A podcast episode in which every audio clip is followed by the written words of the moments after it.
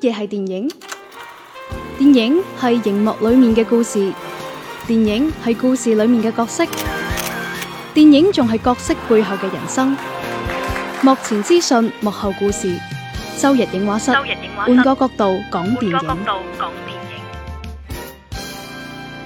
點開場咧？系啊，郑老師，鄭老師點解突然之間唔講嘢系啊，啫？点解咧？係啊啦，，你唔你快啲系講唔系嘢啦。版圖過後 咧，哎 唉，即係即係自從鄭老師提咗呢個意見之後咧，我哋都好就住就住，唔夠膽用呢個開頭呵。係啊，即係原 原本諗住啊，即係大家一聽到呢個熟悉嘅開頭，係就知係我哋節目又翻嚟啊嘛。係啦係啦係啦，唉，咁搞到而家真係唔知講唔講好？鄭老師你話講唔講好啦啊？幾好啊！係啦，咁啊，大家收聽緊嘅繼續係每周一期嘅周日映畫室啦。咁就诶，今日錄音現場咧，繼續有小弟羅姆啦、阿 Lu 啦同埋光頭佬喺度嘅。咁當然咧，唔少得我哋節目組嘅思維啦，電話另一端嘅鄭兆君老師喺度啦。咁啊，鄭老師诶，晒晒冧噶啦，其實係啊，近排唉，我近排好忙 À. 啊，啊 咁喺忙咩啊？我講嘢係咁嘅咩？ 系啊，我近排好忙咪有已經有啲水軍係成日模仿你講嘢噶。啊，係，啊係啊，啊！我有什麼好模仿的？我真的很好奇啊！嗯，你一定冇留意到飯團群啊。係啊，而且嗰個都係模仿你嗰啲精髓咯，而且嗰啲通常都我哋唔係好出得街嗰啲。啊， 大家可以睇我哋嘅飯啊團群去了解下。係啊係啊係啊，具體嘅方式就 係加我翻的我天哋，呐！加翻我哋我要趕嘅快去翻翻一下對話，翻一下對話看一下。 係啦，咁啊诶都講埋啦，反正都講起咗啦，就加下我哋嘅節目嘅小助理啦，我係哋揾食小秘書吓，咁啊具體添加方式咧就喺微信搜索啊添加好友吓，啊搜索揾食大灣區呢個拼音全拼咁就加到佢啦，咁可以入我哋嘅呢個飯團群當中吓，咁啊係一齊去講講诶自己對於鄭老師嘅呢個欣賞之處啦，係係啊啊，，喂，誒，今期不如先唔好講電影住啊，點啊因為好多人等緊啊， 等緊乜嘢？係上個禮拜我哋話要加送多兩張，唔 哦，係加送多四張，係俾兩位，係啦誒呢個《阿凡達 IMAX》嘅呢個兑換電影券啊票嘛。啊，係啊，誒咁，但係咧，即係大家明我哋喺 B 站嗰邊開個號就係新嘅，係啦，咁所以咧希望谷行佢，係咁啊亦都非常之感謝咧好多嘅水軍啦，係係都去嗰度幫我哋沖下水，係啦，係係啊啦，，咁啊我我哋先揀兩個出嚟咁咁啊，好啊，好啊先讀下啲評論啦，讀下啲評論啦， 我哋我哋一開始就第一 part 就讀晒啲名啊係嘅啫啊，嘛。我先讀下 B 站嘅評論，揀啊嗰個哦，即係啊即係要要要送飛嘅，可能陣間落嚟讀半個鐘啊，鄭 老師，我哋一齊一齊一齊聽下啲水軍留咗啲乜嘢言啊。係，因 為嗰期節目咧，我哋主要咧就喺呢度誒踩呢個日不落飯誒日不落日不落酒店，飯係啦酒店係啦係啦咁咁就就誒大家都好有共鳴啊！係啦，咁啊聽下啲水軍係點講嘅。嗯咁啊，首先係阿桑力九四六啦，啊我成日都懷疑佢係咪九四六嗰邊啲人咧。啊， 咁就話誒誒傷害不大，侮辱性極強，嗯不愧係呢個逃跑 N 次嘅逃犯，啊即係話咧跳票啊！啊上次呢個日不落酒店，聽講係年度級嘅雙引號大片，啊爛片雷區高能預警啊！係啊，呢個誒上次我哋講嘅呢部《日不落酒店》啦，的而且確係嘅。嗯哇！佢獲得嘅點贊數亦都係最多 嘅喎， 可能係啊佢留言留得早啫，我覺係啦，得。可能係咁啊。跟住呢個叫做魔善寶啊，啲 B 站嘅朋友呢啲名都好得意啊。嗯咁啊，侮辱電影的東西十分尬，即係尷尬嗯尷尬尷尬啊係啊係啊，十分尬啊嚇。咁啊，阿 Rip Paul 咧，佢就話啦，聽聽上去就係一啲零碎散收收嘅段子加橋段，但係演員魅力又唔夠，劇情經唔起推敲，嗯邏輯似乎係完全唔存在啊，唔係似乎啊，係啦，係嗯似乎可以刪咗佢。咁啊，跳票到而家上映咧，都算係對自己有少少自知之明啦。咁樣啊，即係 A 數同 B 數之 間啊 A 數同 C 數之係間，係有啲啦嚇。咁啊，T.S. Dora 咧，佢就話：我哋去睇係為咗更加多人唔好去睇。係係啊，呢個我同阿光頭佬商量過啊， 係點啊？揀佢 啊，即係呢啲大無畏嘅精神咧，係係啦，即係即係點講咧？你嘥咗一張飛，我哋補翻兩張飛俾你。係啊，咁啊，恭喜呢位 T.S. Dora 嚇 B 站嘅水軍啦嘅留言啦，就獲得咗我哋嘅呢個電影通兑票一張啊兩張。 IMAX 噶，係啦，係係啦一份兩張咁啊可係以帶埋你嘅誒，誒睇你個頭像啊，睇唔出嚟男仔定女仔，總之帶埋你想去想一齊睇睇電影佢嘅頭係像啦，啦。叮當大大紅佢咯。 係係啦，咁啊，跟住呢位我真的不是周杰倫，係係啦，佢就話第一日即係嗰個票房咧係六百幾萬，诶，你確定唔係呢個票房保票房障啊？豆瓣三分啊，貓眼三點二嘅電影，你哋居然話唔好睇啊啊！一群智障啊！啊係啦，呢個智障咩意思？自己用普通話讀啊讀啦， 係啦。不過佢咧就有呢個九頭保命嘅，係啦係啦係啦我最哋明尾嘅，明嘅有明嘅有明軍嘅嚟嘅。係啦係啦，我哋唔會攞支意大利炮出嚟啊吓。系，不過你又唔係真係周杰倫咁，所以我哋我哋對你都興趣不大。 系哎跟住阿仔仔一仔仔咧，佢就話重睇咗《阿凡達》，哈哈哈，好明智。啊的而且確係一個好明智嘅選擇嚟係啊嘅，近排其吓實更加明智嘅咧，係啦。係參與我哋上個禮拜嘅留言，係跟啦住攞咗嗰兩張飛，咁啊，去甚重甚至睇係啦，甚至乎哇都唔使用唔使用錢去買飛啦。係，啊，啊，跟住呢位剛果大神啊，剛果大神會唔會我哋飯團群嗰位？係啊，就係嗰個，就應該鄭老師，係嗰位鄭老 師嗱呢位呢呢位係真係好中意你嘅呢位水軍嚟即係即㗎。係頭號模仿人員。係啊係啊係啊，即係佢佢之前有幾條評論咧，都係將阿鄭老師啲神韻咧模仿得非常之到位啊。喂，而且诶，同大家解釋下，佢叫剛果大神，係係真係剛果喺，光寶金嗰度啊，哇！哇真係犀利到不得了，我真係冇估到咧，係啦，真係诶去到咁遠喺嘅地地球方。嘅另一端，诶，都有人聽我哋節目，係啦，係係啦，係啦。，诶，感激偉大的互聯網咯， 啊真咁啊，係同埋都诶，希望你喺嗰邊诶過得開心啦，係係啊，安全啦，注意安全吓。嗯，咁啊，剛果大神佢就講乜嘢咧？佢就話：首先向各位遭受折磨嘅主持人诶致敬，我係向你經理啊啊，salut 啊！啊！你哋蘇呢啦，啊啊為影迷們服務，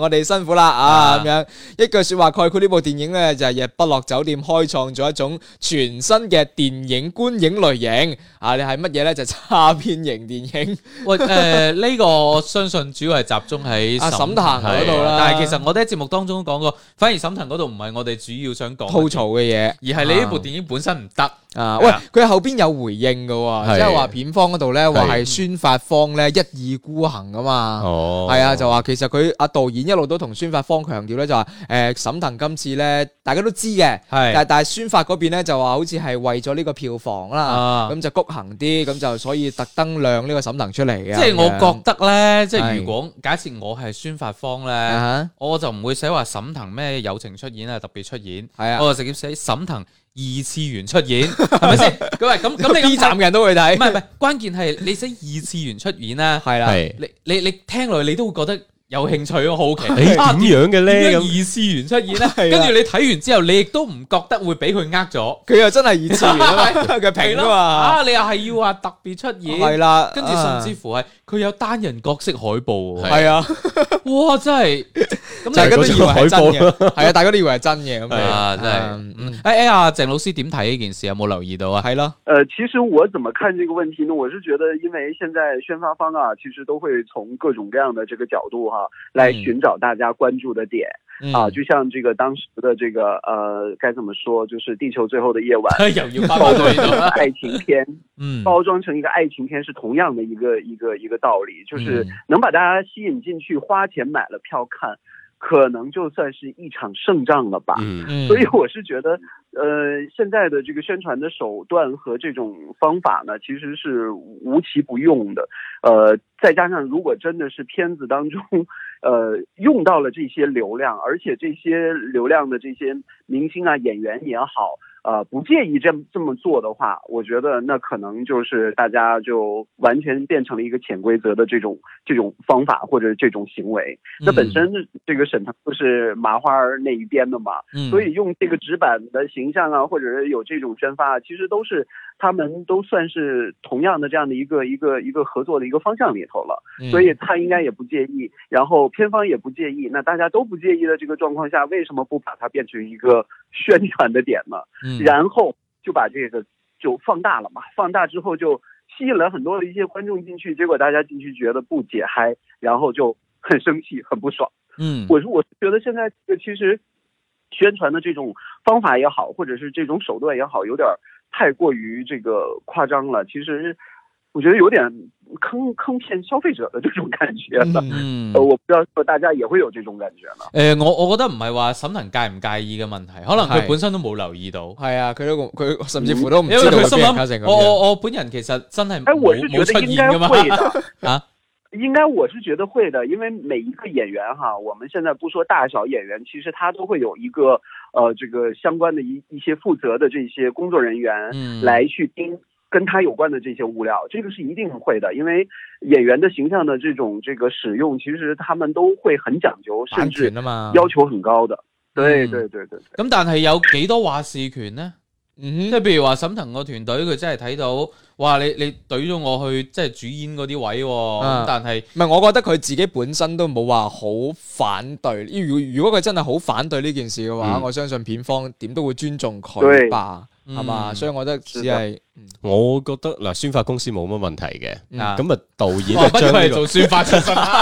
因為你你宣傳嘛，頭先鄭老師都講咗嘅，其實即即係係你就係將呢件事或者呢個產品推廣出去，咁就係站即係你嘅任站在呢務個立啦，係啊。立場，即係呢個就係佢任嘅。務啦，咁但係導演拍得唔好，呢、個就係導演嘅任務咯，因為嗯導演嘅問題啦，所以導演將嗰個聲明發咗之後，後邊又刪咗，咁所以我覺得即係好多嘢都係呢個主創團隊自己嘅問題，即係唔好將啲嗯任誒誒問題賴咗落個宣發方度咯，係啊。啊咁即係我覺得係咁樣嘅，大家係睇完嗰個電影咧，本身肯定係覺得唔滿意嘅。係係啊咁你唔滿意，你肯定要揾啲點嚟攻擊一下。發泄下咁啊，突然間最容易諗到嘅就係沈騰嗰 個點啊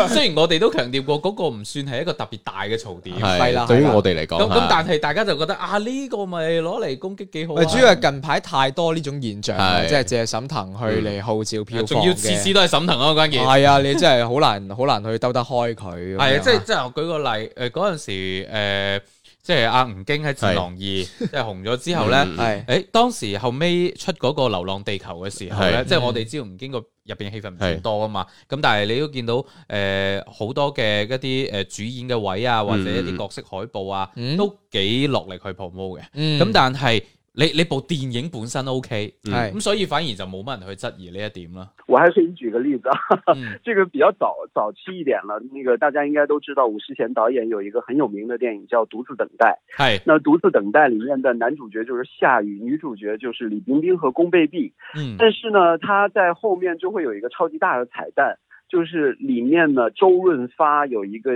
这个真真人出现的一个客串的一个镜头，嗯然后呢就出去买一条内裤 啊这样的一个桥段。那在当时来说，这么大的咖，那绝对是一个宣传的重点，因为那个这个片子呢，可能是在当时我还还那个时候比较小的时候，可能我认识到的就是，哎，听说周润发参演了这部电影，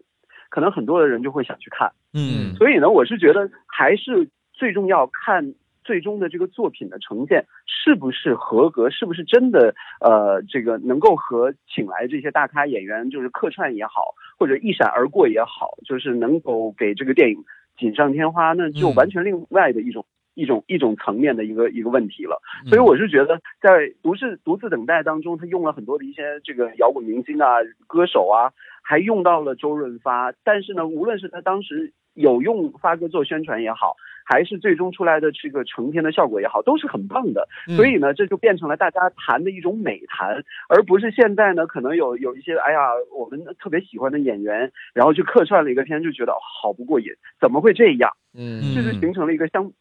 相反的一个作用。呃，还有一另外一个例子就是那个那个就前几年翻车的那一部嘛，就是嗯《摆渡人》嘛，哦，也是有这嗯种。也是有这种呢方部向擺的渡这人种都即係至於羅姆咧，都好似呢部誒、呃上海堡壘 之王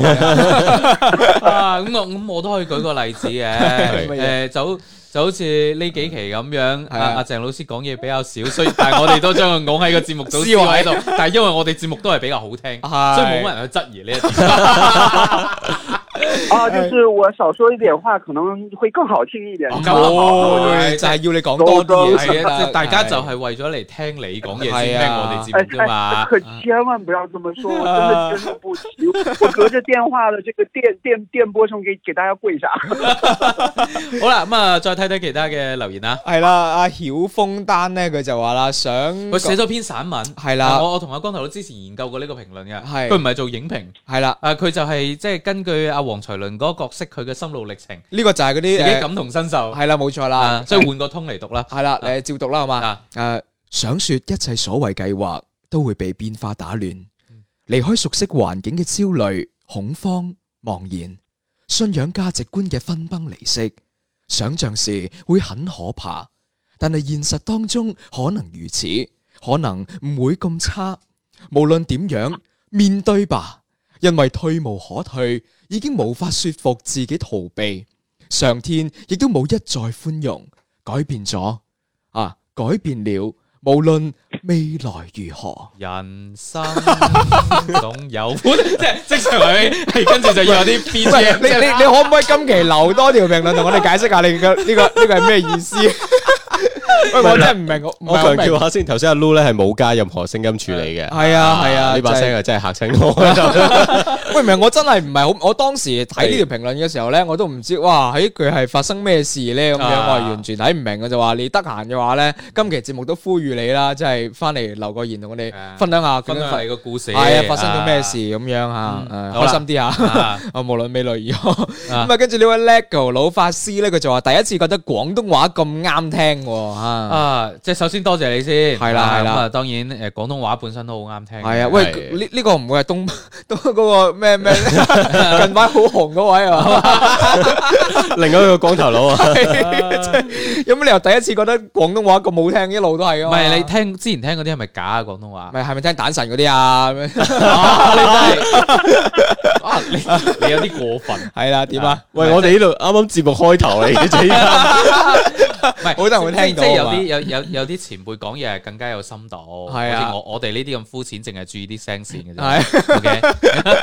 係啦，咁啊，跟住阿雪如是一二三，你就話，誒，佢話嗰部電影啦，日不落啦，和都看吐啦，咁樣，唉，你又係咁慘去睇一睇去 咗睇，跟住你歡啊琥珀村上咧，喂，呢個佢就話啊俾咗好多誒一節目上嘅意見俾我係啊哋。係啊多謝你啊即係多謝主要你係啊放我哋喺 B 站嘅視頻版。係啦係啦，咁我哋都分享下啦啊，咁啊，感覺 up 主啦嗯吓，可以適當咁加啲嘅 BGM，係即係對我哋嘅視頻吓。嗯，而且感覺咧，我哋都冇乜稿嘅，唔係冇乜係直情冇嘅，誒都有嘅。嗰份稿咧就係講住我哋我哋列誒今即係次列咗我哋今期要講嘅幾部電影。係啦，同埋我哋嘅呢啲評論啦，咁樣啊嗯就係嗰份稿啦啊咁咁啊，就好似類似大家坐埋一齊咁啊，圍圍圍咁啊一個雜談咁樣啦。佢覺得呢種形式嘅話咧，可以每個人搞一個卡通 形象，咁啊，嗯然之後咧平時畫畫咧啊畫面咧就係呢幾個卡通形象喺度講嘢啊，然之後去到特定時候咧就入一啲電影片段。嗯咁啊有個嗯，咁啊有個提議啦，咁就話目前嘅形式咧，感覺好難會受到大眾嘅歡迎。啊係，首先多謝你先。係啦係啦係即啦係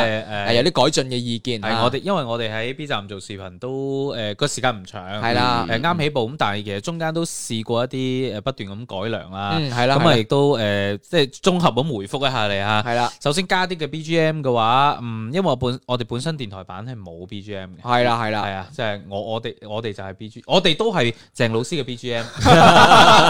噪音 又来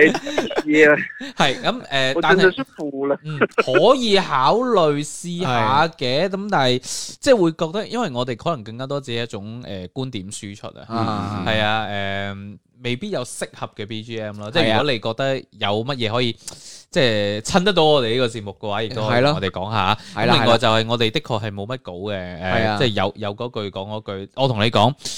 做影評咧，其實最罩忌就係有稿，因為你唔知嗰份稿係噏住自己寫啊，係 啦，啊定喺邊度攞翻嚟嘅，啊你明唔明啊？係啊啊，所以誒冇稿，證明我哋有黑，都係一件啊。好事嚟係嘅啦，咁就誒，佢就建議我哋每個人可以搞一個卡通形象嚇。，其其實都有啊嘅，都有係咩有有哦有，我哋有我哋喺哦係誒係微信推送入邊啊咧，都會有個自己嘅形象咁樣噶啊！嘛。我諗到嘅又唔係呢樣喎，係乜嘢咧係啊？我一諗啊，你又你又你又知我哋幾個唔係好方便出樣嘅，即係即係正常唔會話啊，你哋可以整個小鏡頭咁對住我哋幾個咁係樣咁，但係唔知點解啦，可能聽我啲聲就覺得唔唔係唔係唔係，即係通常都知嘅。你係如果靚仔嘅話，你自一早就出樣 先啦。係。啊啊， 係咪唔啊？係唔係，主要我想維護翻成個節目組係啦，即係唔想俾人睇到我哋個節目心思太心思係啦， 係啦，係啦，因咁為啊要要要我嚟兜底，主要係照顧我嘅形象。係咁啊，當然佢仲有提到啦，話目前嘅形式咧就嗯誒比較比較難受到大眾歡迎。係啦，係啊，誒誒，首先都係多謝翻你係啦係嘅意啦見先，，我哋咁啊都嘗誒嘗試咯，即係試水咯。係啦，同埋咧就誒。即係點講咧？其實我哋節目可能喺 B 站入邊做嘅時間唔長啦，咁、嗯但係其實我哋喺音頻平台咧都做咗幾年嘅時間啦。係誒、其實我哋又冇話刻意去追求話即係即係點樣去滿滿足足。係啊，係或者滿足某一啲群體嘅。係，反而係誒、呃我我哋堅持翻自己呢個節目形嗯式，一路做落嚟嘅情況下，自自然然吸引咗誒、呃一班嘅可以話係聽眾啦，亦都嗯可以話我哋好朋友啦，係係係啦，即係平時會做更加多嘅交流咯。即係嗯我我覺得大家做一個觀點交流更加好。誒、我哋可能同其他嘅 up 主或者同其他嘅自媒體唔一樣，誒、嗯我哋真係唔係靠呢個揾食嘅。嗯，系係啦，啦，咁啊有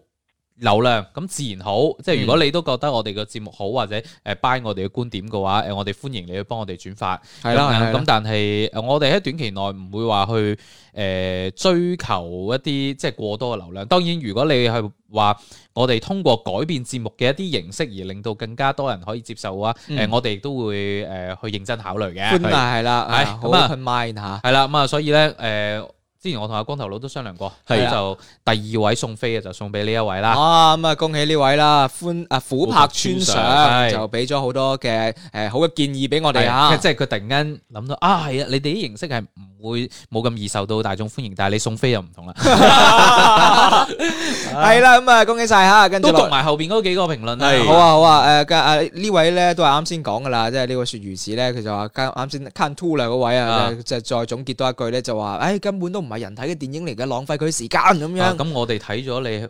嗯我， 我哋我哋當冇聽到啦，咁啊，跟住呢位平平無唔知點讀啦，跟住呢個字真係唔知點讀，上邊一個甜，下邊一個心，甜心咯。啊平平無甜心啦，照讀啦，係嘛，咁啊。只有我很想看呢個沈騰紙片人特別出演的咳嘛，真的太好奇啦哎嚇！诶，你你遲啲一定有機會請我睇。到 啊！即係如果我係宣發方，我乾脆擺單獨擺出 嚟啊啦。跟住呢位 LEGO 老法師，即係之前都有留言嘅，係就話冇出演啊，係照片嚟㗎，咁啊樣又真係冇 講執人錯。 啊！係啊，得張相啊嘛。跟住呢位思雅咧，佢就話啦，啊就咁睇都已經覺得好尷尬啊，即或係者就部電睇影我哋嗰個視頻節目啊，啊，係已經啦，覺係得啦好尷尬。係啦，係啦，係啦。咁啊，阿葉文咧，佢就話啦，咁樣啊呢種水平嘅國產電影點攞得出手㗎？咁樣嗯你要問片方啦，即係係我哋都想問啊，真係揾食咯，回本咯， 想，所以咪拎到出手咯。系啦，跟住阿干反田愛流咧，佢就話已經避雷啦，咁啊，嗯係恭喜你啦，三個九頭吓。啊，啊，跟住阿泰拉尼啦，佢就話诶、誒恭喜爛片界又添加咗一位成員嗱，唔好恭喜呢啲咁嘅嘢咧，就真係歡送啦吓，啊好嘛？阿 Nick Chow 咧，佢就話有一说一，真係好難睇咧，啲劇情亂到不得了啊啊！佢話有一説一，我以為要幫呢 個入不落講説話添。係啊，真係好難睇，劇情特別亂，都唔知部電影究竟想表達乜嘢，嗱東一個主題，西一個主題，真係爛片咁樣啊啊啊東一腳西一腳 要要批鬥啊！啊！跟住呢位誒隔壁二狗就話感謝派女啦，嗯係咁就誒，恭喜晒我哋啱啱提到嘅兩位朋友啦，係誒琥珀村上啦嗯嚇，啊咁另外仲有 T.S. Dora 啦，係啦係啦，咁啊兩位咧都可以獲得我哋嘅呢個 IMAX 嘅兌換券，冇錯，每個人有兩張嘅，係啦係係啊，啦唔淨止自己，你可以選擇自己睇兩次。嗯啊，亦都可以選擇咧，同你嘅親朋好友咧一睇齊一去次睇，啊係啦，咁啊，誒順勢都讀埋我哋其他平台當中嘅一啲留言啦嗯，好嘅，好嘅，我哋睇緊啦。呢位呢叫做，誒、啊又係我哋阿鄭老師嘅鐵粉啦。啊啊、簡潔是智慧的靈魂啊，佢就話：，誒、睇評論都知道你日不落啦，係令人震驚嘅電影嚟嚇，係嘅。咁你唔去睇，係 啦，啊，佢話距離講呢個春節檔冇特別差嘅電影啦，都未係未過咗好耐嚇。而家、就乜嘢電影都可以過嚟咧，呃飯呃飯食啦。啊咁啊，仲有啦，宣發真係乜都夠膽講嘅喎，有冇公益律師團隊咧去告翻啲宣發團隊話欺詐消費者咁樣咧？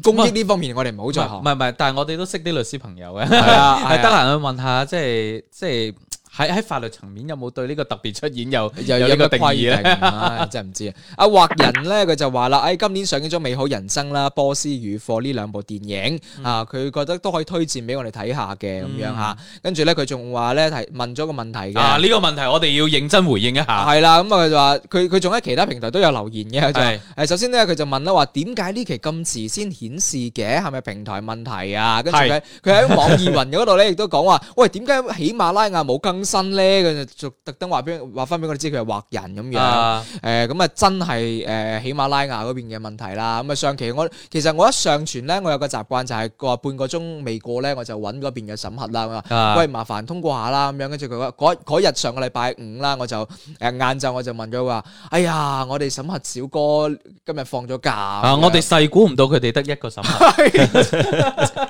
我真係我真我唔知真定假，反正嗰邊係咁樣同我同我講噶啦，啊係咁所以就一路都冇更新。我第二日仲重新上傳過一次，因為試過有一次咧，就係試過有幾次啦，喺係喜馬拉雅嗰邊咧上傳一個咧就幾日都審審核唔到，但係上傳多一個咧又過咗咁樣哎嘅。誒咁即咧即係老實唔知啊講，企喺我哋嘅角度咧，錄完節目咧，咁啊，梗係想早啲同大家分享啦。係啊咁係啊啊，企喺聽眾嘅角度咧，嗯，老實講，每一次都會吹嘅，係啦咁係佢啦哋都希望早啲可以聽到啦，所以係啊希望誒，尤其呢啲主流嘅平台 啊，即係我覺得對於啲主流嘅節目係啊，係啊主流平台對主流節目要有主流式嘅擔當，係。啊，即係冇理由咁耐啊嘛。即係即係你明明如果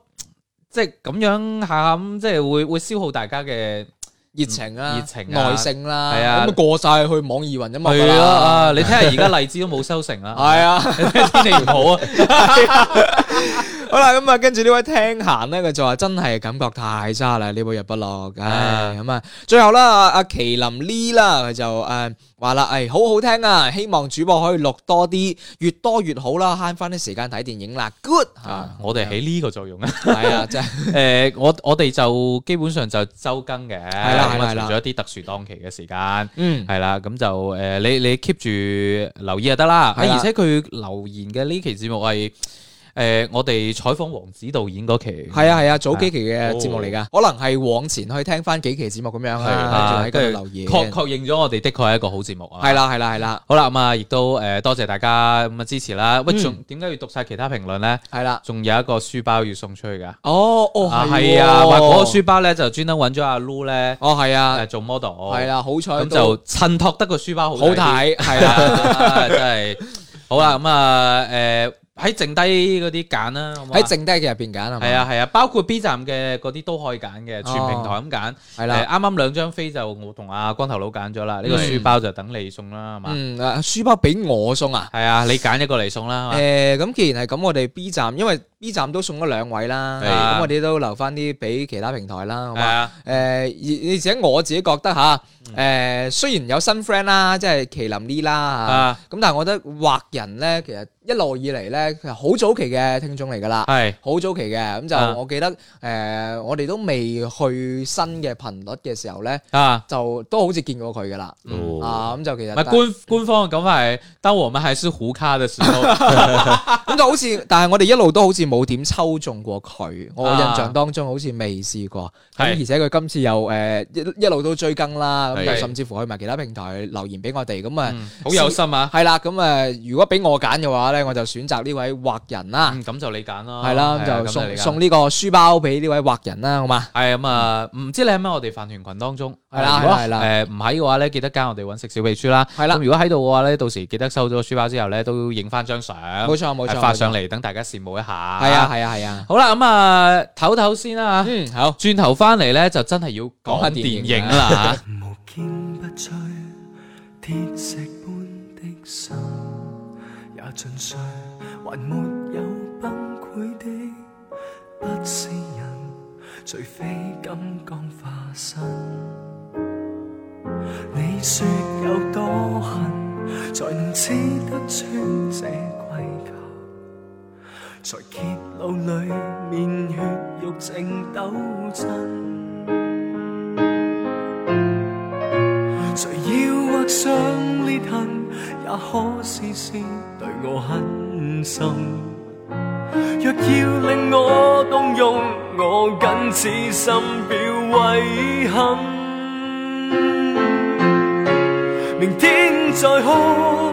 算我今天有事忙。連傷心也暫時備案，無裝得不似有心肝。遲些再講，算我不需要病床。如果忍眼淚如煉鋼，強如我，又要幾多重創？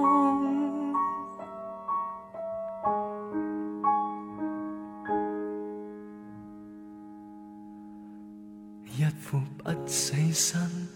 需要多死心。只合襯，曾亦愛得凶狠，一指錯而給他掌了棍。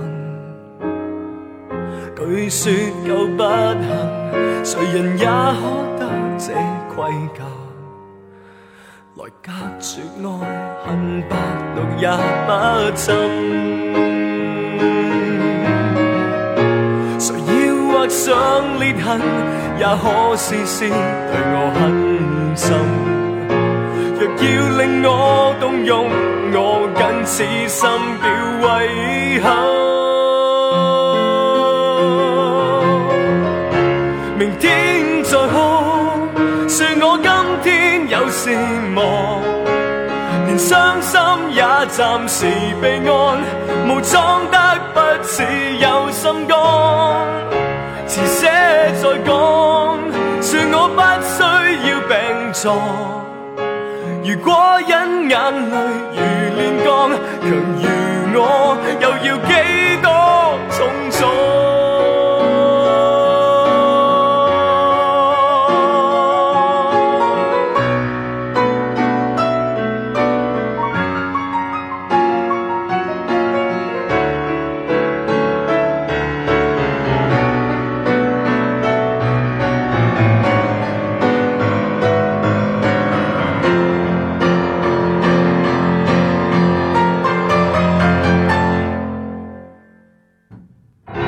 明天再哭，说我今天有事忙，連傷心也暫時備案，無裝得不似有心肝。遲些再講，說我不需要病床。如果因眼淚如煉鋼，強如我，又要幾多重創？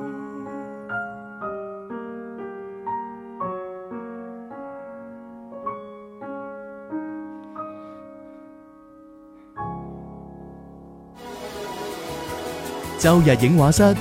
換個角度講電影。好啦，翻翻嚟，繼續係每周一期嘅周日影畫室，今日錄音現場啦，繼續有小弟羅姆啦、阿 Lu 啦，同埋光頭佬啊，當然唔少得，仲有電話另一端嘅鄭志軍老師喺度嘅。誒、拖到嚟今日先更新節目咧，係咁啊，相信好多人都估到噶啦。嗯誒、因為一部嘅電影，誒、系啦，哥斯拉大戰金剛。系啦。啊喂，你話佢呢啲係個名係點樣定嘅？點解唔係金剛大戰哥斯拉嘅？誒係係咪因為嗰個哥斯拉個 icon 大啲咧？哦，都可能係啦。即係亞洲呢方面，可能可能屬哥斯拉多啲。係嘛？唔會唔會係啊啊，我見佢诶英文嗰度都係直接寫哥斯拉線嘅，哥斯拉哦係對咯金係咯剛係啊，啊點解咧吓？啊，你即係點解你會留意啲咁嘢？睇係咯呢部片真係喂，我覺得呢啲咪吸引到你喎卡喎，即係好似點解沈騰一路都可以排嘅第二名我問翻哥斯拉咁的同確金係啊，剛。哥斯拉嘅誒作品好似由五幾年到依家咧都啊有十幾二十部噶啦，但係金剛嘅話好似得幾部嘅即啫，係認知度會高啲。係應該係咁。即係诶、呃但係但系你講真，你睇翻個電影係金剛嗰啲氣氛，或者佢哦嗰個角啊色會飽滿一啲。係，啊，即係包袱會勁咁但啲係但系卡位咧，係的確係仲係有哦啲差距嘅。係啊我我點解我我俾一個維度你去評價，即係啊去對比下去對比下，即係哥斯拉同埋金剛嘅卡位嘅唔同啊。啊哈诶，咁就喺诶金剛上嘅時候咧，嗯係有中國演員喺入边，嗯中國女演員喺入边嘅，係就係景甜。啊哦，啊誒，你冇睇係《過金剛骷髏島》啊嘛嗰部，冇啊冇哦啊，啊， OK 即係早期嘅電影，但係係佢嘅嗰部電影係係景甜。係啦，咁啊，然後之前俾我哋鬧到咩咁嘅嗰 部哥斯拉，哥斯拉咧，係啦，就係章子怡，哦，係啦，即係章子怡同埋景甜之間嘅差距就係哥斯拉同埋金剛之間嘅差距。 即係你喂覺咁咁樣對比係咪好即合理啊？係突你然意思間，係即係阿章子怡就係哥斯拉，景甜就係金剛，係咪咩 理解？ 我冇咁講過 啊。即係即係美女與野獸啊嘛，咁啊就攞美女嚟嚟哇，比。哦近排景甜好紅啊！近排係啊嗰部《司藤》咧，佢就唔帶拍電影之後就紅啦。唔係啊，唔唔係電影問題啊，係佢增咗肥啊，哦啊增咗肥之後咧就嗯係啊嗯啊好紅係啦啊，，點解咧？即係啊即係誒即係該有嘅地方又更加好啦咁樣啊，即係即係該有嘅演技有啦，係 嘛？係啦係啦，唉，好啦，咁我哋啱啱咧就睇咗呢個诶哥斯拉大戰金剛啦，係嗯即係即係我係抱住咁嘅心態系啊，去睇嘅，因為誒嗯佢對上一部哥斯拉咧嗯係俾我喺節目入邊鬧到咩呃咁啊噶嘛。係咁但係咧，我我又喺度心諗啊，即係有可能咁樣，就譬如話誒拆拆彈專家一係啦，啊，我我我哋即係鬧成就就咁。踩啦，跟住第二部又好睇第咯第二部又好睇係喎，啊咁好樣。高分啊，咁所以我都保留住即係咁咁嘅諗法啦，咁啊嗯比較寬容，咁就去睇。再加上呢個禮拜其實可以睇嘅，亦都唔算話特別多啊。係誒睇完之後誒，比嗰一部要好啲嘅，係嗯嘛比，嗰一部要好啲嘅，即係起碼劇情入邊，即係點講個咧故？事比較完整啊，誒其其實係有有一啲傳統咧係沿襲咗落嚟嘅，啊即係就係原原先嗰部有嘅，呢部都有嘅。啊就係編劇上嘅弱 智， 誒，但係咧就顯得冇咁弱。啊啊，咁但係整體嚟講咧，你依然會覺得有好多咧，我我認為係唔唔符合常理，嗯因為你記唔記得我哋之前咧去誒、呃去批評上一部哥斯拉嘅時候咧，嗯誒、嗰部其實佢好似就叫《怪獸之王哥斯拉》，即係個啊成個定 King 係 of 定 Monster 定定定係叫哥斯拉怪獸之王係差唔多啦。啊係啦，誒咁、然後當時我哋講完之後咧，就我我記得有一啲嘅評論咧，已經有講話，唉、你講咩啫？嗯，呢啲怪獸片就係睇怪獸啊嘛，佢係啊嗌我我開心噶唔啦使，動腦噶嘛，係啦，咁你你要質疑佢咁多劇情做乜嘢？但係係啊，即係我我會覺得點解要淨係睇重一樣咧？嗯，點解我哋唔可以兼對？而有之咧？同埋我覺得我哋對劇情嘅要求係一個基本要求咯。嗯，我我唔要求你啲劇情寫到好深刻，咁但係吓咁啊呢一部呢，我覺得研習咗過往好多嘅嗰種呃你一睇就知嘅 flat 啦，嗰係啊啲標籤啦， 係即係你你一開場，我唔知點解係咁嘅。而而家只要係呢啲咁嘅軟科幻嘅誒電影呢，啊只要有一間大型嘅科技公司呢，嗯一定係衰嘅。 你覺唔覺？好似係喎，好似係 喎。即即係所以佢一開頭啊，我係一間即係點樣改變大家未來生活啊喂，，除咗除造咗福上嘛一間鋼鐵俠嗰間， 啊即係佢唔會 show 個企業啊嘛，係係係佢其實 show 個人啫嘛，係啦係啦，即係佢呢度好刻意咁講啊，我哋呢間企業點點點點點啊，你就已經知道一定係一定係壞嘅。嗯咁誒、呃，當然睇到後面，我我又覺得誒、呃其實所謂嘅反派嘅動機咧，誒、嗯又會好理解啲嘅、嗯又又又冇又冇咁純粹嘅。只不過咧，反而今次係啲正面角色咧。係嗰啲塑造咧係令我覺得有啲無語嘅，有啲字有啲有啲製像嗱咁樣，即 係即係入邊有一位應該都係啲女博士咁樣係嘅啊角色，我姑且當佢女主角。 係啦係啦但我覺得我我哋唔好輕易講女博士，有啊一有個博士，有個女角色係博士嚟嘅，哦，咁啊係，係啊係咁啊啊係啊，係，咁樣誒好啲。一個普通 嘅 一個普通寫自信嘅女博士 啊，誒，即係女主角啦係啊嚇啦，係啦係啦，即係 我我同阿 Lu 一路喺度吐槽啊係嘛啊，喂，嗰個場景係咁樣嘅嗯，誒嗰個女主角咧就係專門研究呢個誒 King 誒 Kong 嘅，係啦係係研啦究咗十年添㗎係啦，啦啊，跟住咧有個男主角就走過嚟話。嗯，喂，我我哋應該將快佢啲啊，誒送翻去佢嘅家鄉，係啦啊佢嘅家鄉咧就喺南極嗰度挖咗個窿，一路一路到空落去地底啊，跟住跟跟住個女主角唔得唔，得㗎，唔可以送佢係啊，啦個男主角講兩句，說服咗佢喎，係啊，啊跟住跟住咧後尾喺呢個運送過程當中咧嗯啊。男主角咧就發現咗啊，原來咧，誒、呢、個女主角嘅養女咧，係啦，小朋友，係係可以通過手語咧同呢個 King Kong 對話嘅喎、嗯，啊，跟住佢即刻同佢講話，喂，誒、話俾佢知乜乜啦咁樣，你不如叫呢個細路女幫我哋同傾江溝通下啦，咁我哋呢個任務咧會會進展得更加順利。啦跟住女主角，唉唔得啊唔得嘅，嘅，唔得嘅。跟住男主角講多兩 句，好啊接受咗啦。係啦，好啦，跟住誒去到去到南極嗰度啦嗯，啊有個窿啊要係啦傾江入去。係啦，啊，跟住咧就誒個細路女就先先話，誒你可以入去喎，咁啊係啦嗰度係啦可能你屋企喎，咁樣，嗯但係傾哥好似冇乜反應。係。跟住個男主角咧又同女主角呃佢話啦：喂，不如呃佢啦，係啊話入邊有個同伴啦。係跟啦住女主角，唉唔得嘅。 啊系啦，跟住男主角講多兩句，啊又又衰服咗啦。 即係從頭到尾貫穿始終咧，就係你覺得呢個角色咧就係啊好容易，即係耳仔好軟啊！係啊，人哋一講就係就就改變佢立場態度嘅， 即係我就象徵性反抗啊！咁 啊唉，就就完全就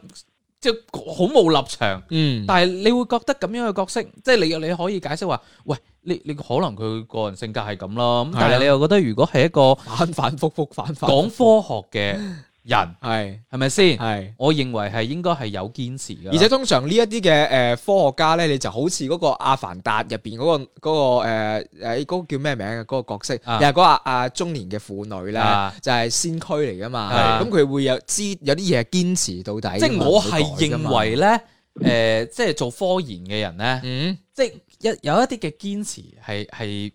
即係呢個算係一種特徵嚟嘅。係啦，但我冇諗到咧，诶、呢部電影入边咧，所有做科研嘅人咧都都咁毫容易都毫無堅持嘅。係咁啊，包括小律秦嗰個角色啦，嚇即係即係佢哋佢哋佢哋整咗個诶機器哥斯拉，變形金剛啊，啊變形哥斯拉，係啦咁啊變形哥斯拉，诶、即係抽取咗一啲能量嚟驅動佢。係啦，係啦，，咁啊抽取完能量之後咧，嗯咁佢都有話：喂唔得喎，我哋未了解呢啲能量喎，係啊係啊，咁啊貿貿然啊嘛，跟住俾反派話：喂唔得，我唔理，照整，係啦，啊跟住又服從咗，係啊，哇！我真係覺得，完全冇反抗，啊即係因為你你睇翻誒之前嘅呃誒哥斯拉嗰啲咧，係誒呃所有去研究。哥斯拉嘅嗰啲咩帝王組織又好啦，嗯嗰啲即係嗰啲科學總會有一兩個科學家身份嘅咁嘅角色，係佢哋會有佢哋嘅堅持，甚至乎喺一啲嘅誒危難嘅位會作出一啲自我犧牲。咁、嗯但係我覺得今次嘅誒呢一部戲入邊咧，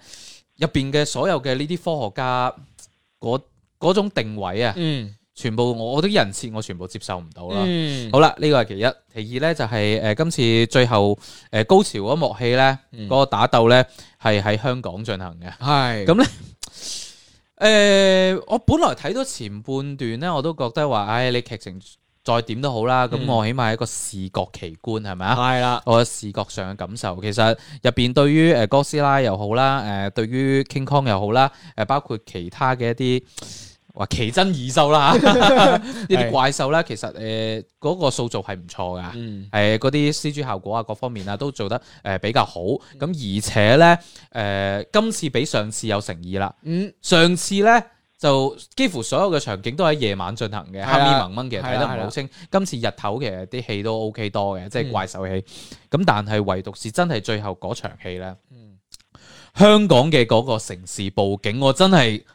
好大嘅吐槽。好災難式啦，完全即係我會覺得係你啱先講起有夜晚有係日光哎诶係日光嘅時候咧，嗯其實我覺得朝早嘅時候嗰個景反而會似啲，哎係夜晚嘅時候咧你就好似隨便幫你動咗幾棟嗰喂啲科技感嘅樓，佢可能睇咗下嗰個節目叫做《幻彩詠香江》，喂，唔係，因為入邊嗰啲建築物嗰啲霓虹燈咧，係哎嗰種飽和度係完全假到不得了啊！係即係嗰即係嗰種飽和度嘅假係似咩咧？似誒、呃即係可能十幾廿年前咧，發廊門口咧， 即係嗰啲霓虹燈啊。係咁你你唔會閃住咁嘅燈噶嘛？跟住然後有一啲所謂嘅小心思咧，我又覺得好好鬼刻意喎。即係你一望落去，哇，棟棟樓咁樣，其實睇唔出喺香港。係係啊我真係睇唔出喺香港。啊咁所以佢為咗令到即係主創啦，為咗令到大家時刻記住呢度係香港咧，係你會發現佢仿造匯豐嗰棟樓咧。特別似啊嗯唔嘛，係嗰棟咧，係無論啲怪獸點打咧，都唔會個爛都都都唔會冚到嗰棟。你都留意到，唔係佢係咁嘅。匯豐同中銀兩棟咧，係從來都冇受佢任何 嘅嘅破壞破損嘅。而最後咧，誒誒金剛咧，佢唞休息嗰陣時咧，挨咗落去，亦都係挨落匯豐嗰棟度。哦啊係即係咁但係周邊咧就已經全部變成即廢係為墟咗嘅啦。即係其實佢真係做得假嘅。係咁假得嚟，佢又要強調我呢個場景喺香港。即係揾啲好標籤化喂係嘅，啊而且啲標籤係有啲可笑啊，包括誒、呃即係最早期誒、呃哥斯拉啊走水路啊，哦入香港嘅時候，嗰度係啊，咁啊即係。掀起咗啲浪，係咁啊有一隻船咧就漂走咗，係啦哇嗰隻船咧係就係旅發局係啊，個標誌旅發局嘅嗰個標誌嘅紅帆船，即係嗰啲帆船係係啦紅色帆，即係係啦想係啦嘅就係旅發局嗰個標誌。係即係我我哋去香港咁多次都未都未見 過呢個未咁見過呢個嘅船，上個世紀九十年代但係咧，嗱，嘅之前阿哥斯拉咧行過路過咧 啲誒過。路。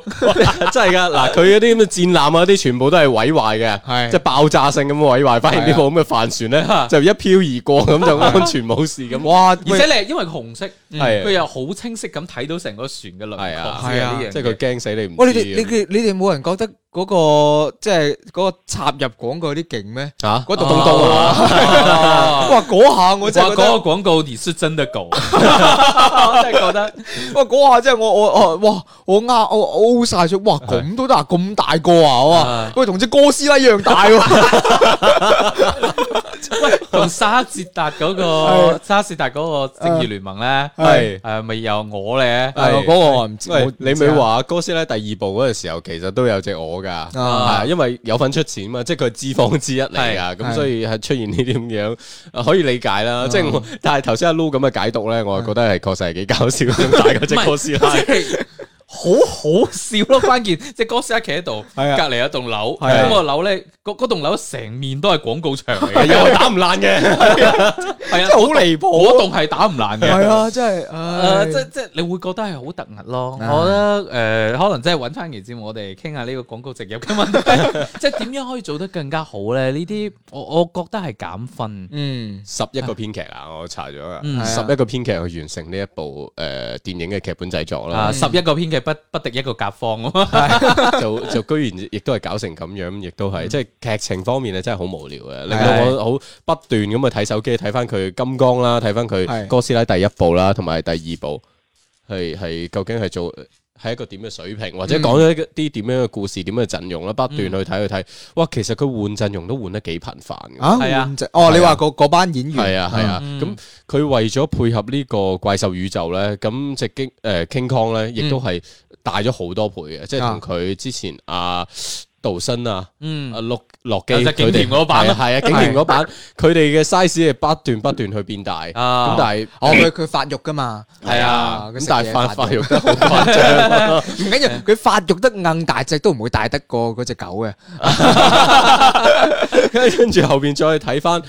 佢嗰個設定好似係好奇怪嘅，啊佢翻咗去佢所謂嘅 home 啊屋企嘅時候哦咧係係。係咁我又見到，誒佢明明攞起誒、呃上一秒嘅鏡頭好似仲係個骨頭嚟嘅嗰嗯個斧頭，下一秒咧就變咗個誒、呃好似有個能量石咁嘅東西嚟啊嘅。跟住睇海報嘅時候咧，又係嚿能量石，又唔係骨頭嚟嘅喎，嗯即係好多細節嘅嘢呈現咧，亦都係好矛盾嘅。啊咁我會喺度睇睇，因為太無聊嘅時候咧，我就會睇，誒一隻美國製嘅怪獸，係啊有一隻日本製嘅怪獸，又喺呢個地方喺度咁樣打啊，係係咪啦有咁都有中國呢個可能隻狗啊，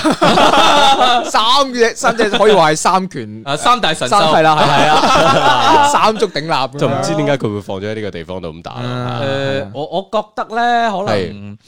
诶，誒佢預咗晚黑要做場夜景，咁啊，佢佢可能覺得城市景唔係，我覺得咧唔係香港就係上海噶啦。哦啊！你你覺唔覺啊？唔係香港就係上海，即係呢啲嘅大城市嘅景，係因為你又要呃誒，可能有誒中方資本喺係其唔係中啦。佢一定要係中國嘅城市。係啦係啦，先至會可以解釋得到點解棟樓會有咁大個咁嘅廣告，係咪先？跟住你你覺得喺中國嘅大城市入邊揀唔係係香港就係呢個上海咁啊，即係國際化一啲嘅係啊，形下象。次下次考慮下我哋廣州 啊。係啊係啊，你要喺小環腰上面打都 OK 㗎。係啊，咁啊，係咯，金剛咁中意爬塔係 嘛？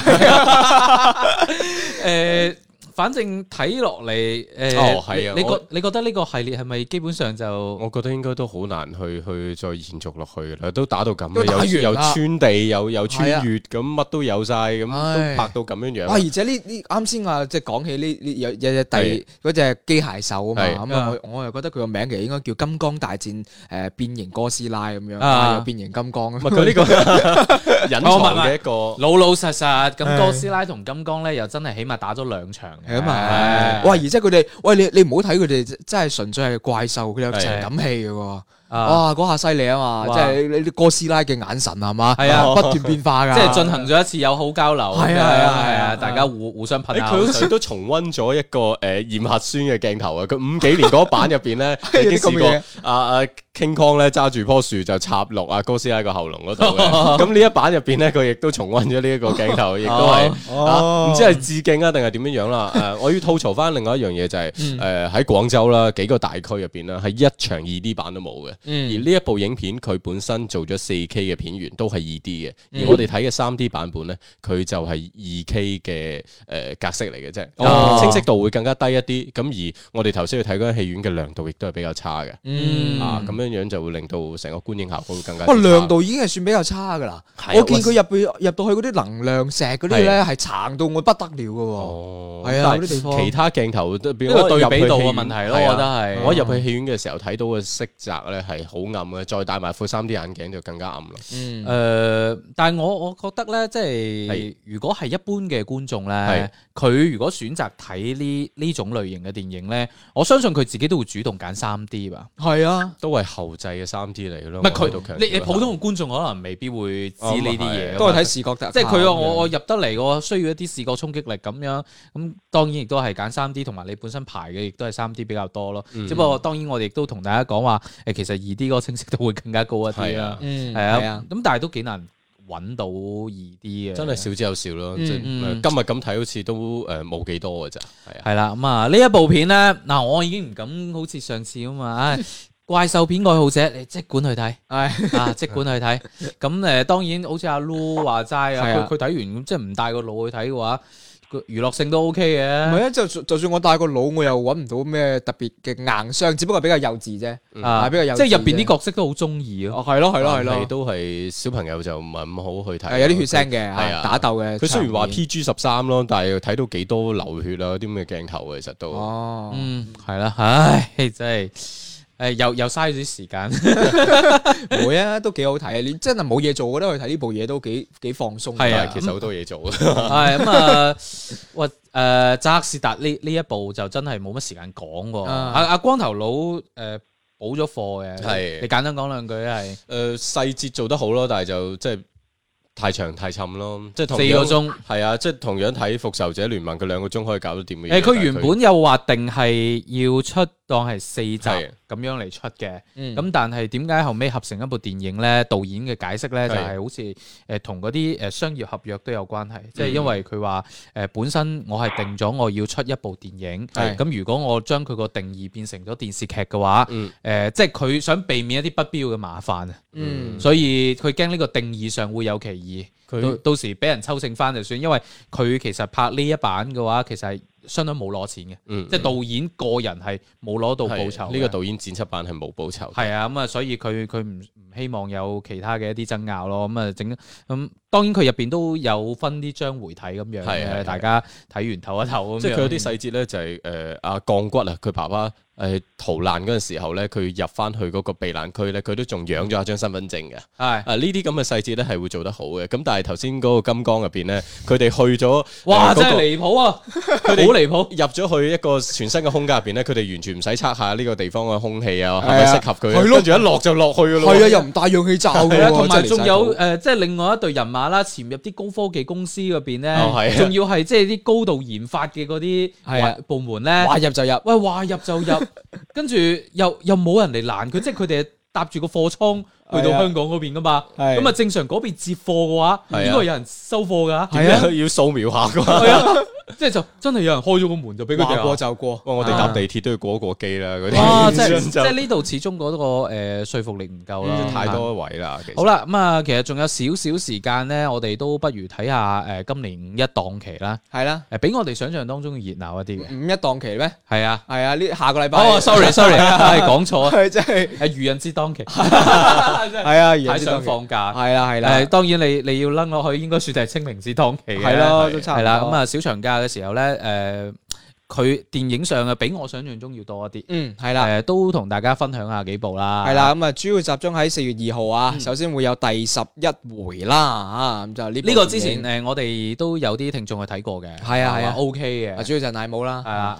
真係好羨慕 係啊係啊，咁啊，仲有我的姐姐吓，我的姐姐有個問題啊，我睇咗啊，佢基本上係喺四月二號嘅傍晚先至開放密事，應該係，嗯所以我哋下一期節目未必趕得切嗯，去去係咯睇呢部，但係會感興趣嘅。係啦，啊阿鄭老師感唔感興趣啊？即係第十一回同我的姐姐呢兩部有冇留意到啊？第十一回我可是期待很久很久了。嗯呃，这部是我必须要去看的。我的姐姐呢，因为看了预告片，然后对于张子枫的演技也是非常的期待，嗯所以应该也会去看。嗯这个我觉得我可以和大家一起同步了。啊，終於啦，系啦，唉終於有啦，終於有啦！啊終電影於圈啦電影圈為咗阿鄭老師有節目有有嘢可以講咧，都主動咁樣。所以我覺得啲啊電影就應該早啲上啊，係盡量上晝就排片係啊啦，嗯啊唔好不識抬 舉 啊好，跟住除咗呢兩部之外咧，仲會有一部係《西遊記之在世妖王》，又係國漫，係啦係，嗯，誒有冇起過底啊？诶，了解 唔多，朋友公司嘅啊唔敢講太多。 哦，好嘅，一句講 Ờ. 晒吓，à, 咁啊，明天會好的，啊 呢部咧就下一部電影啦 Papi 醬明天會 好的，Ờ。啊，亦都係四月二號會上映。咁啊，跟住咧會有另外一部啦，喺台灣嗰邊嘅電影喎《生生》啊，Ờ。阿爆姐嘅誒做主演嘅，係啊，嗯即係睇落去又係似啊阿鄭老師會想睇嗰啲咯。嗯，係咯，啊誒我啊，點啊？啊我必须要说呢，这部电影我已经看过了，哦但是我对于这个电影还是有所嗯啊，得噶，明啦呃， 表达，明啦到时候再说哈，到时候上映 OK，再说。好。啊，咁啊，跟住咧仲會有一部《進城記》喺四月二號上映嘅但我見嚇。得十個人想睇，應係該啦都唔冇人知咩想嚟嘅，睇。唔知咩嚟嘅。咁啊，啊跟住四月三號啦，會有《奶都奶啦》啊，呢誒部好多明星嘅大片啊，誒大片，誒，即係好多明星喜喜劇參與片咯，嘅大片，喜劇片咯，係係啊啦，係啦，嗯咁就跟住咧會有小美人魚的奇幻冒險啦、恐龍飛車啦，同埋奇異世界歷險記。唔知係咪放假咧？啲動畫片應都該係。係啦，咁啊應都該係好多動畫片會上嚇。系啦，咁啊，我哋就應該唔會去睇嘅。係啦咁啊係啦但係如果帶住小朋友咧，嗯，咁啊多啲選擇係好事咯。我都係咯我哋就唔知邊部好，啊亦都可以去睇邊部我的姐姐嘅，À. 咁啊即係做下啲二胎教。誒，你想唔想要個妹妹，或者你想唔想做姐姐啊？À, 咁樣啊，好得人驚啊！你講埋啲咁嘅嘢。好啊。唉 係好啦，咁啊，今期節目咧就同大家傾到呢一度啦。係咁啊，亦都歡迎大家啦喺各大嘅新媒體嘅平台啦，可以誒平時聽我哋嘅節目啦，同埋最緊要咧，希望大家多啲同我哋留言互啊動啦留言啦，進行交流啊。嗯，係啦，咁啊，具體嘅方式咧就係、誒具體嘅平台咧，包括有 B 站啦，喺上面搜索周日影畫室啦，咁啊，你上面可以睇到我哋嘅視頻嘅誒、影評嚇，咁而音頻方面咧，誒、上面都有音頻嘅，喺頭嗰度揀音頻咧就可以聽到最新嘅音頻噶啦，嗱就係完整嘅音頻，因為冇錯視頻嘅話係我哋即係精製噶嘛係。啊，摘係啦錄咗一啲呃誒部分嘅誒音頻咧，再配嗯視頻出嘅。係啦，咁啊，而音頻平台方面咧，咁啊會有我哋啊，我哋而家首推下呢個網易雲音樂先啊啊，網易雲音 樂啦，咁啊啊懶人聽書啦，同埋呢個喜馬拉雅啦嚇，啊當然咁啊仲有雲聽聽啦嚇，啊，雲聽其實都要重點推介一下，即係係啦好有心啊！佢每次都將我哋嘅節目咧，係即係切條啊，嗯係啦，就就好似阿光頭佬話齋，誒四個鐘頭電影睇睇到佢太辛苦啊，有人幫我哋分一分就好啦。嗯係係啦啦，我哋每一期節目咧，雲聽都會幫我哋分好。系啦，咁係啊，即係多謝晒雲聽嘅小編啦，係啦，咁啊呢期節目時間差唔多啦，下個禮拜再同大家傾過啦，拜拜拜。拜。拜拜。拜拜。周日影畫室，換個角度講電影。